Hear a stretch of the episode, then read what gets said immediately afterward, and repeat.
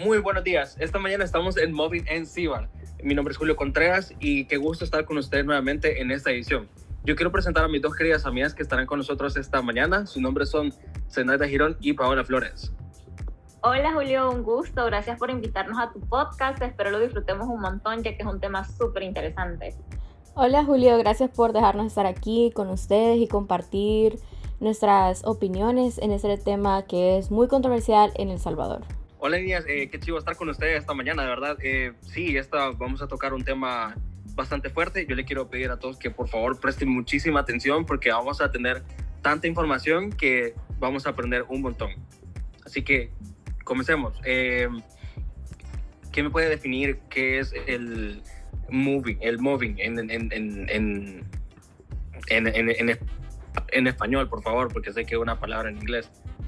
Vaya, mira, primero que todo el mobbing traducido es el acoso laboral pero normalmente ya nosotros ya no vamos a utilizar la palabra acoso laboral porque es súper larga. Pero bueno, eh, la definición del acoso laboral es toda aquella agresión u hostigamiento que una persona pueda causar a un trabajador, ya sea de género femenino o masculino. Acá en nuestro país se da más que todo contra el género femenino. Esto pasa en los lugares de trabajo, que puede ser una empresa grande, o en un lugar de trabajo pequeño, que ya puede ser cuando las personas trabajan en casa, o especialmente para una persona. Ok, muchas gracias. Eh, y Pau, según entendí, tú nos tenías como unas estadísticas sobre El Salvador, ¿verdad? Sí, pero eso es un poco más centrado al acoso laboral sexual. Entonces, em, voy a darles estas estadísticas, son un poco viejitas, pero ya nos podemos dar un, un poquito más la idea cómo es en la actualidad. Entonces, entre 2011 y 2014 hubieron 1.300 denuncias por acoso sexual según la PNC. 93% de estas denuncias eran mujeres. El 1% de estas denuncias se resuelven y logran justicia. Pero como a veces no se puede encarcelar a las personas que dañan a estas mujeres, se les pone una multa. Y esta multa es de 57.14 dólares. Julio, te das cuenta que esta es la multa más grave que se pone también al momento de conducir. O sea que si lo tenemos en comparación, es casi que nada la multa que se les está poniendo a las personas que hacen este tipo de acoso. Sí, muy, es muy injusto, la verdad, el, el sistema es muy injusto cuando se trata sobre esto, porque esto trae un, yo me imagino que trae un daño psicológico a quien sufre de, de mobbing. ¿Ustedes saben de alguna, de alguna experiencia? Justo eso te quería hablar ahorita. Eh, tengo una persona que trabaja con nosotros desde hace cuatro años. Eh, le vamos a cambiar su nombre, le vamos a poner Carla. Carla trabajaba anteriormente para un señor ya mayor de aproximadamente 50 años, quien al principio se comportó súper bien con ella, la trataba bien, le pagaba bien, la iban a traer y a dejar a su casa. Ella trabajaba de oficios domésticos, pues todo bien, pasaron los meses y ya cuando él comenzó a agarrar un poco más de confianza, comenzaba a acosarla. Ella tiene 35 años, te podrás imaginar que no es una persona mayor y tiene un cuerpo que lo puede lucir como ella quiera, se ve súper linda y es súper buena persona. Pero esa persona cuando comenzó a ver que Carla era como que atenta, la comenzó a tomar de una forma diferente comenzó a acosarla, comenzó a llamarla, comenzó a mandarle mensajes y todo, hasta un momento que la llegó a, hostigar demasiado. Pero sin embargo ella necesitaba el trabajo.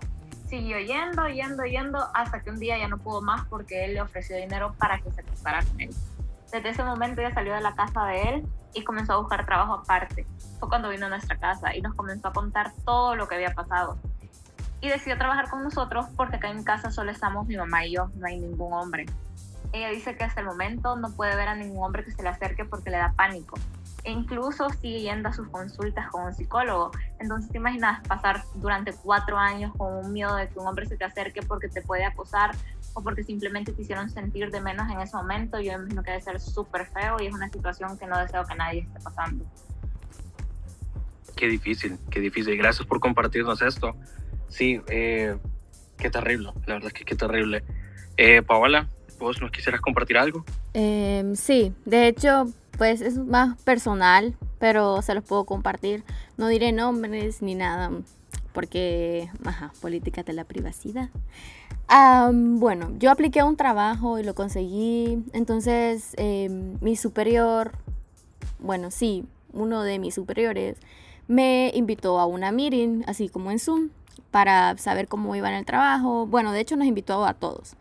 Entonces nos estaban entrevistando, preguntándonos cómo nos iba, si íbamos bien en el proceso del entrenamiento. Así que un día me preguntó así como mis datos personales, cosa que pues es normal en un trabajo, pues así tu DUI, pero me preguntó mi número, pero hacía comentarios como, ah, ya te puedo llamar en las noches, jajaja. Ja, ja. Y yo como, jajaja, ja, ja, sí, pero me sentía incómoda, extraña. Y cuando me preguntó mi dirección de casa, también hizo comentarios como, ah, ahorita te puedo ir a visitar. Y me preguntó también, me dijo, ¿tienes carro? Y yo, sí, sí tengo carro. Ah, ya me puedes venir a traer, podemos salir. Cosa que se me hizo súper extraño. Entonces no le quise prestar atención a eso porque pues ajá, así que no le avisé a mi supervisor y él ya no supe nada de él porque creo que lo trasladaron a otro lugar.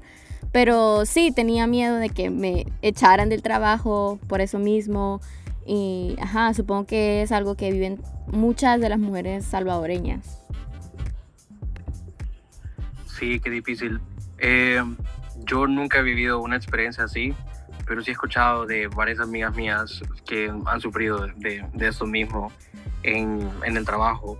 Y realmente me llamó, un montón, me, llamó un la atención lo que mencionaste, Zenaida, porque Carla eh, quedó traumada de cierta manera. Y esto mismo eh, le pasó a mis amigas, quedaron como, como traumadas y tristes y tuvieron que buscar ayuda profesional para poder superar esto. Y yo me pienso que esto que esto es algo que definitivamente debe, debe detenerse, no es algo que, que debe seguir porque causa un estrés emocional sobre, sobre, quien, sobre la mujer, eh, lastimosamente. En eso, porque una cosa es hablarlo y otra cosa es estarlo viviendo son dos situaciones súper diferentes. Quizás muchas personas nos pueden escuchar en este podcast y pueden decir como que, ay, qué traumada, se tardó cuatro años en superarlo. No, la verdad, cada quien vive el proceso a su manera. Puede durar un año hasta diez años. Es como la persona se sienta conforme pasa el tiempo y cómo esta persona de, que te va a brindar ayuda psicológica también te ayude. Sí, eso que, o sea, hay gente que no, que, que no se atreve ni siquiera a hablarlo, lastimosamente. Eh, pero sí, qué difícil esto, este tema, qué difícil. Y yo quería saber, entre, en su opinión, ¿cómo creen que nosotros podemos identificar el, el, cuando alguien está cometiendo acoso laboral o que alguien está sufriendo sobre, sobre acoso laboral? Mira, yo te voy a dar, bueno, voy a hablar acerca de unos pequeños tips que pueden ayudar a diferenciar cuando un ambiente laboral está normal a cuando comienza a haber un poco de acoso, desde lo más pequeño hasta lo más grave.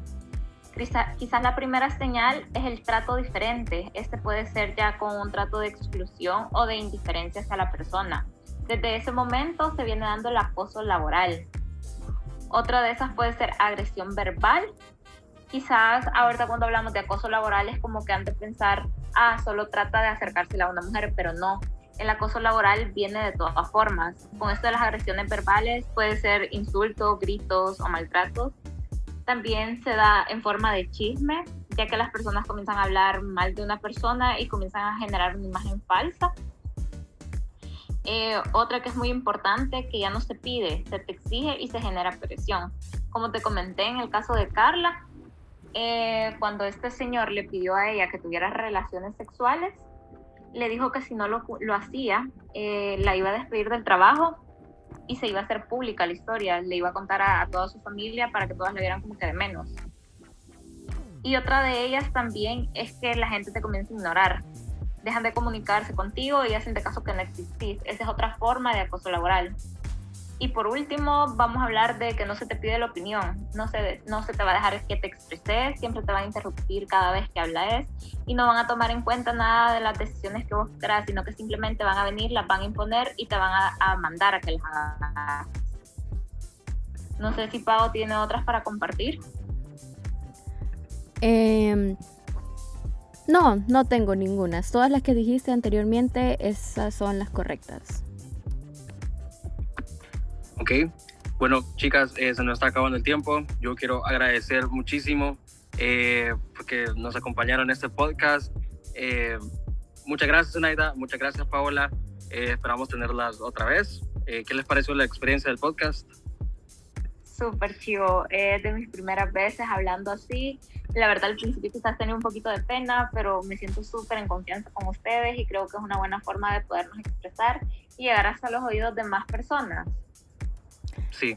Sí, siento que fue una grata experiencia contar también mi, testimonio ante ustedes para que si tienen a, alguien, algún familiar que sufra de esto en su trabajo, em, díganle que comuníquese con alguien para que pueda decir, denunciar esto. Tal vez es raro que se haga justicia, pero no hay que quedarse callados que escucharon perfectamente, no hay que quedarse callados, qué excelente mensaje para concluir. Eh, esto fue Móvil en Cibar, muchísimas gracias y nos vemos. Gracias. Gracias.